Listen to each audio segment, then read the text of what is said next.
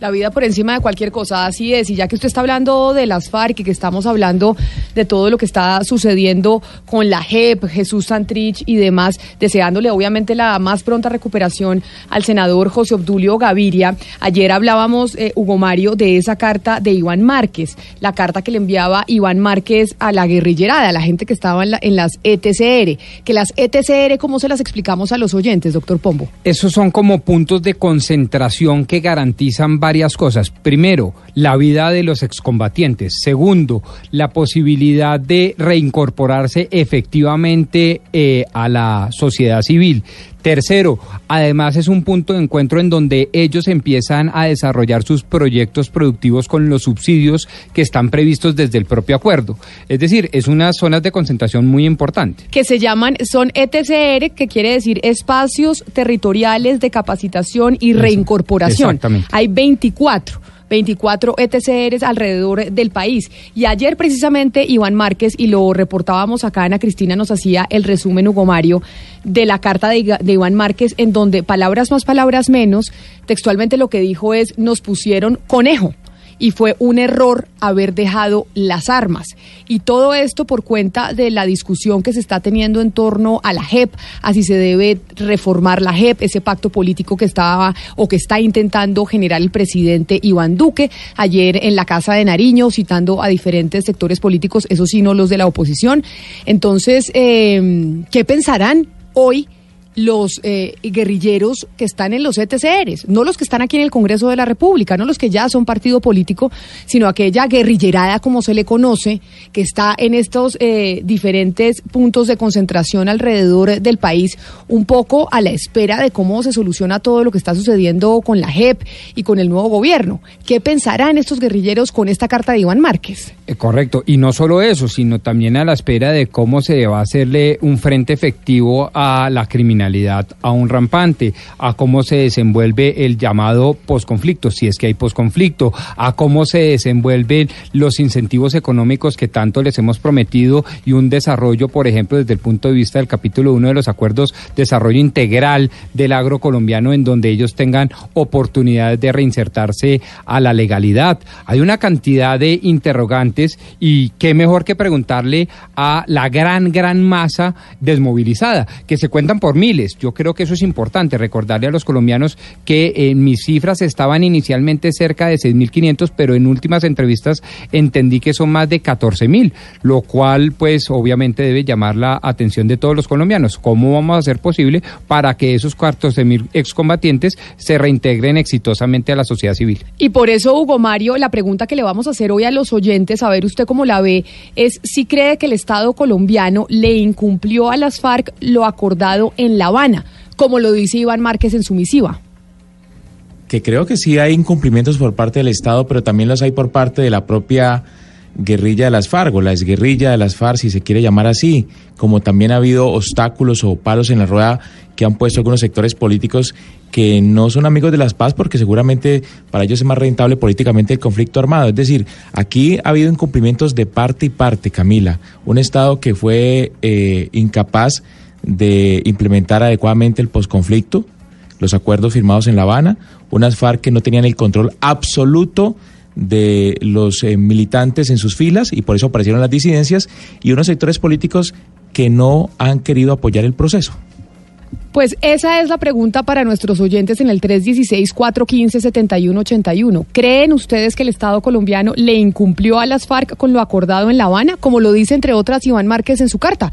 Que les hicieron conejo y que fue un error eh, dejar las armas. Eso es lo que queremos que ustedes opinen y que hagan parte de esta mesa de trabajo y nos ayuden en la discusión.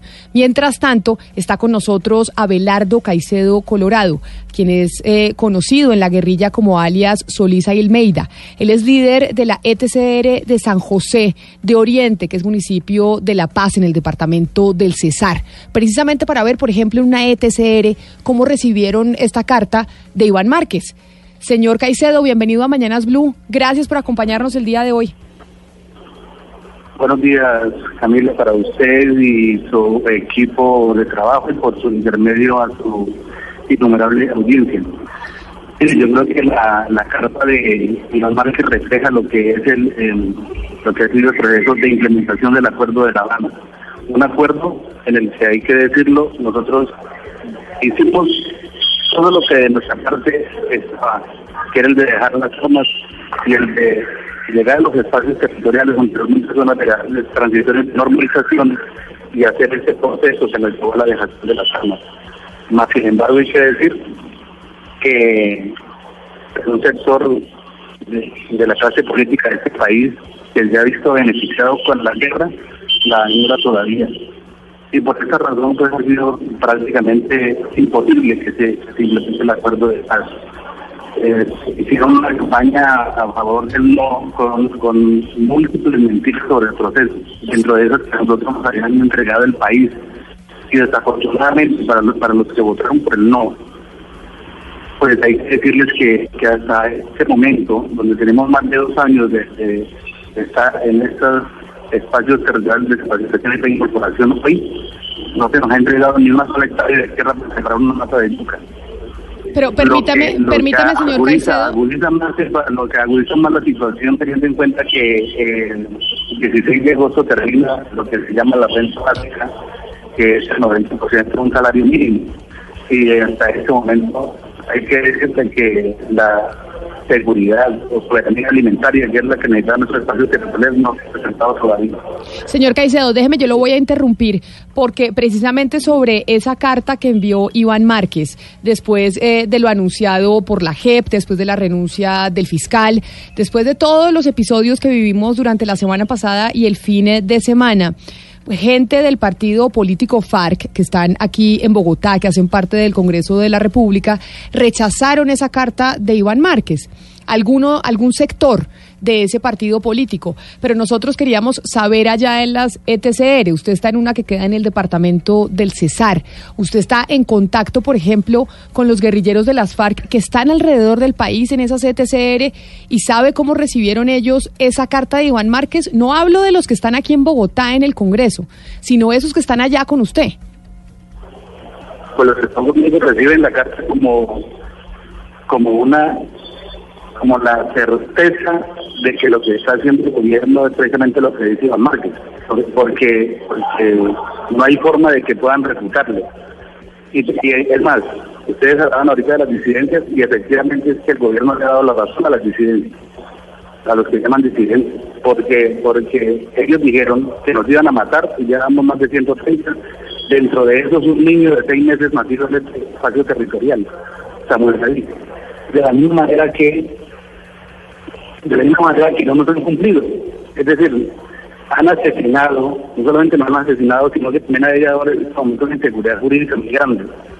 A tal punto que incluso cuando yo hice, mi presentación ante la JEP, una de las cosas que dije fue esa, que sentiría tanta inseguridad jurídica que nosotros tenemos, por ejemplo, un cultivo de plátanos, y no me atrevo a hablar de, los plátanos que están verdes o maduros, porque me parece que la fiscalía me va a hacer un montaje con eso tenemos, tenemos por ejemplo, unas vacas que de las cuales ordenamos y sacamos queso no, me atrevo ni siquiera a preguntar cuántos kilos de queso sacaron en el día porque seguramente van a pensar que, es que estoy preguntando de coca. señor Caicedo, señor Caicedo, permítame. Llegamos, esto, es muy difícil y e Iván Márquez tiene toda la absoluta razón de plantear lo que ha planteado, porque efectivamente nos hicieron conejos. Yo me siento traicionado. Yo le dije al presidente cuando vino a este espacio territorial que, que no sentía el mismo optimismo y eso le dije esa vez. Pero hoy tengo que decir que mi optimismo está por el suelo. Señor, señor Caicedo, permítame, vamos a intentar mejorar eh, su llamada. Sabemos que la señal en donde ustedes se encuentran no es la mejor, y pero nos parece importante, Ana Cristina, pues también conocer qué piensan aquellos miembros de las FARC que están en la CTCR y que son eh, básicamente los receptores de la carta, que son aquellos que, que, pues, que son eh, la parte gruesa de la guerrilla de las FARC. Claro, porque finalmente ellos son los que son eh, receptores o los que son perjudicados cuando no se toman eh, decisiones y finalmente ellos son los que son los que están eh, sufriendo cuando hay incumplimientos, Camila, y, no es solamente pues importante la voz de ellos, sino que todo lo que ellos nos están diciendo también es medido por distintas instituciones. Ustedes hablaban al principio del programa, por ejemplo, el Instituto Kroc de la Universidad de Notre Dame en Estados Unidos, así como Pares, Pare, Paz y Reconciliación aquí en Colombia, hacen mediciones de cómo se ha avanzado, eh, con base en criterios objetivos, cómo se ha avanzado en el proceso de paz, Camila, y en cualquier momento, pues, eh, si usted quiere, podemos eh, comentar un poco de esos resultados. Sí, comentemos de los resultados. Ahora más adelante estamos retomando la comunicación con el señor eh, Caicedo. Yo no sé si esto que piensa el señor Caicedo, que es una ETCR en el departamento del Cesar, pues coincida con lo que piensan en el resto de ETCRs alrededor del país, que son 23. Es decir, él está en una y está liderando una de estos, uno de estos sitios. Hay otros 23 adicionales que pueden estar pensando lo mismo o coincidir, por ejemplo, con algunos eh, sectores políticos de las FARC en Bogotá que dicen no estamos de acuerdo con el comunicado de, de Iván Márquez. Acá retomamos la comunicación con eh, el señor eh, Abelardo Caicedo. Señor Caicedo, ¿cómo nos escucha? Yo le escucho bien. Ah, bueno, ahí ya. Sí. Es, es que nos parecía importante escucharlo bien porque estábamos teniendo problemas con la comunicación. Adelante. Correcto. Lo que le decía es que lo que plantea Iván Márquez en la carta tiene total absolutamente la razón y así lo consideramos aquí en este espacio territorial del Cesar, porque lo que ha lo que ha estado sucediendo es precisamente pues lo que los en un momento dado plantearon frente al proceso de paz, estábamos frente a una burguesía que históricamente ha incumplido los aspectos. Aquí han incumplido a los maestros, han incumplido a los obreros, le han incumplido a los campesinos, pues soñadores nosotros que pensábamos que nos iban a cumplir. Claro, sobre todo porque nosotros hicimos un acuerdo con el gobierno de Juan Manuel Santos, fue un acuerdo que lo hizo él en representación del Estado. Y por lo tanto, lo, lo mínimo que nosotros podemos esperar es que el Estado cumpla. Pero pareciera Señor que para el sector que está manejando ahora eh, el, el establecimiento, pues no, no lo implica el acuerdo. Entonces quieren volver trizas lo que ya de por sí está vuelto nada. Señor Caicedo, usted, usted ah, pues ya nos ha comentado eh, lo que piensa sobre la carta de Iván Márquez y cómo está de acuerdo con muchos de los puntos en esa carta, pero uno de los puntos centrales es cuando dice que fue un error haber dejado las armas. Ustedes en el espacio territorial comentan la posibilidad, eh, es decir, entre las personas que viven allá, comentan la posibilidad de retomar esas armas o definitivamente no hay ninguna posibilidad de volver a hacerlo. ¿Cuál es esa conversación que hay entre ustedes y más después de esta carta? No, eh, retomó las armas cuáles y las armas todas las entregamos y las fundieron. Eh, eh, Eso, eso aquí, eso no hay paso atrás. Nosotros, nosotros simplemente esperamos es que este, que este gobierno cumpla con lo pasado, que la comunidad internacional por lo menos que participó como garante en- y, y como acompañante en ese proceso de paz haga algo, que las Naciones Unidas digan cualquier cosa, porque es, es imposible, es, es- es imposible seguir en un proceso de paz en el que en, el- en el que la ponen tan difícil, porque ya se está hablando inclusive de que van a separar por las curules que de- del Parlamento que fueron pasadas precisamente en el acuerdo de La Habana. Entonces, ese incumplimiento es, es total. Yo le decía antes que, que, que acá, por ejemplo, siempre dijeron que, que nosotros nos habían entregado al país, es más, y lo siguen afirmando todavía, pero sin embargo, pues en ningún espacio territorial se tiene para trabajar. El gobierno no ha entregado tierras para trabajar. Entonces, esa es una situación demasiadamente difícil y a lo que suma la inseguridad jurídica, porque porque si lo que hace la JEP es para el gobierno un club a la banca, entonces sencillamente aquí sí hay dicen, apague y vámonos. Señor, señor Caicedo, le habla, y lo digo para que usted esté atento de las palabras mías, una persona que promovió la campaña del no. Y una de las razones por las cuales, dentro de las muchas que yo tenía, era que el acuerdo era tan costoso, tan extenso, tan comprometedor, que era técnicamente imposible cumplirles a ustedes en 15 años que está programado el cumplimiento de ese acuerdo porque el Estado colombiano, toda la sociedad colombiana, toda ella no tiene los recursos suficientes para cumplir a cabalidad con ese acuerdo. Le pregunto y abriendo pues mi corazón con toda la sinceridad que me caracteriza, ¿ustedes no creen que desde un principio se sabía que por A, la falta de respaldo político, B, las complejidades, C, la ausencia de plata y D, un largo etcétera, este acuerdo era prácticamente imposible de cumplir? Esa de la ausencia de plata es cuento, hermano. Ese, ese, es cuento que utilizaron, bueno, ya usted dice que, que hizo, hizo campaña por no. Pues usted sabe que no lo, lo, a base de mentiras y una jeta, porque precisamente si salen, si, si se acaba la guerra, si se acaba la guerra, pues es simplemente hermano que parte parte de ese presupuesto que se utilizaba para la guerra se utilice para la implementación del acuerdo. Es que nadie entiende que si se utilicen 28 millones en, en, el, en lo que es seguridad y defensa, pero, pero en lo que es la implementación del acuerdo ni siquiera en, el en el nuevo plan de desarrollo se tenga en cuenta. Entonces, en, en ese en ese ideas es muy difícil. Aquí lo que hay que sacar la plata que se, que se utiliza para la guerra para utilizarla para la paz. Pero lo que pasa es que aquí, en este país, lamentablemente, hay unos que se han beneficiado con la guerra y la ignoran. Pero la ignoran, ¿sabe por qué? Porque no, han, sido ellos los que han puesto el pecho en el campo de batalla. Aquí han hecho la guerra con hijos ajenos, hijos de los pobres, hijos de los campesinos. Pero, pero no los hijos de los grandes ricos de este país. Esos no han ido jamás a combatir. Señor Caicedo, para tener una idea de la realidad de lo, que está pasando con los excombatientes de las FARC, ¿Cuántos, eh, después de la firma del acuerdo, llegaron a los, a los espacios territoriales? ¿Cuántos permanecen y cuántos se han ido porque ya no creen en, que, en el cumplimiento por parte del Estado? Bueno, yo puedo hablar únicamente de mi espacio territorial. Aquí llegamos 162 y estamos 144 de los 162 que llegamos. Otros están como escolta en la unidad nacional de protección y otros se han ido para sus familias pero de los demás espacios no puedo dar eh, esa razón porque no, no, no tengo conocimiento.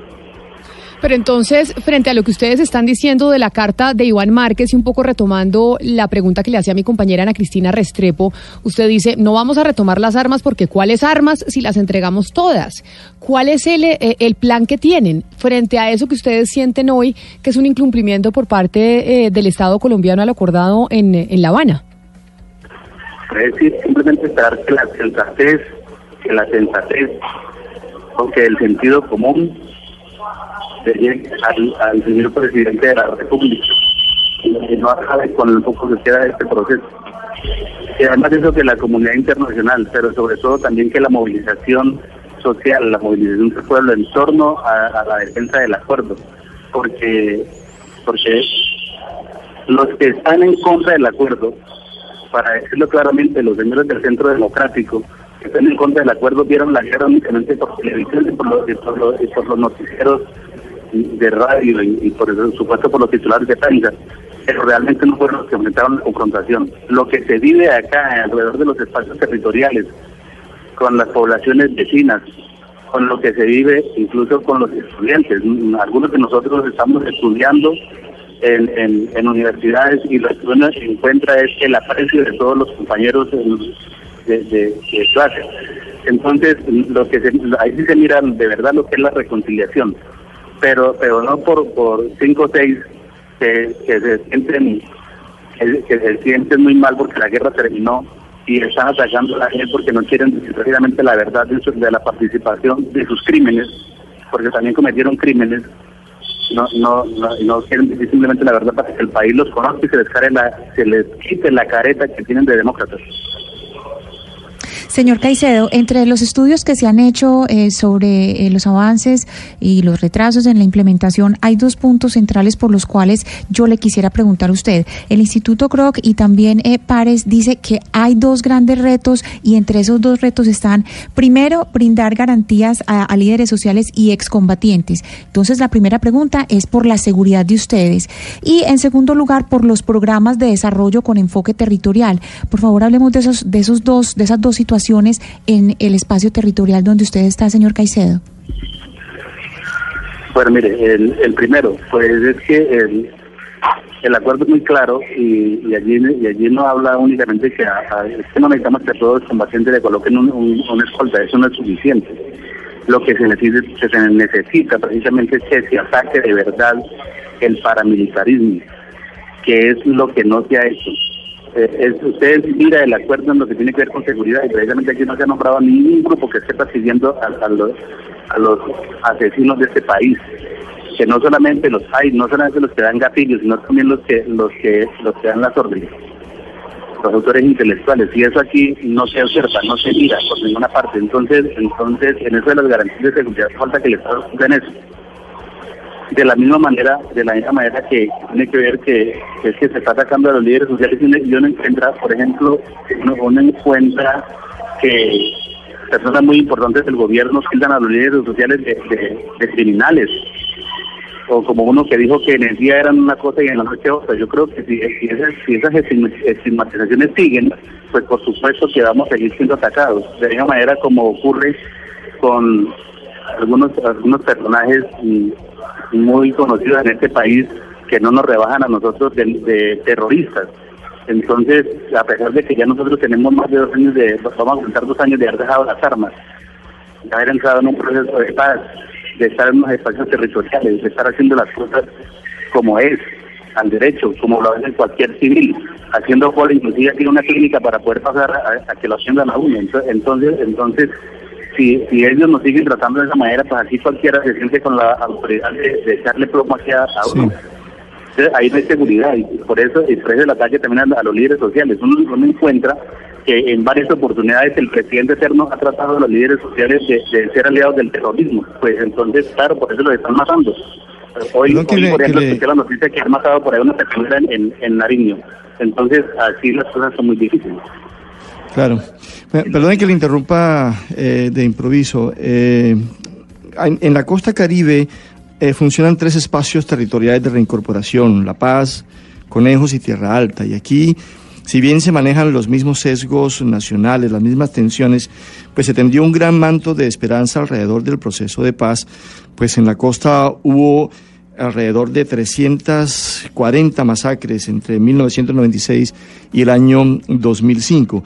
Quiero preguntarle a nuestro invitado, ahí en la zona donde se encuentran, eh, ¿cómo ha sido la relación con la ciudadanía? ¿Hay tensiones, hay respeto, hay integración?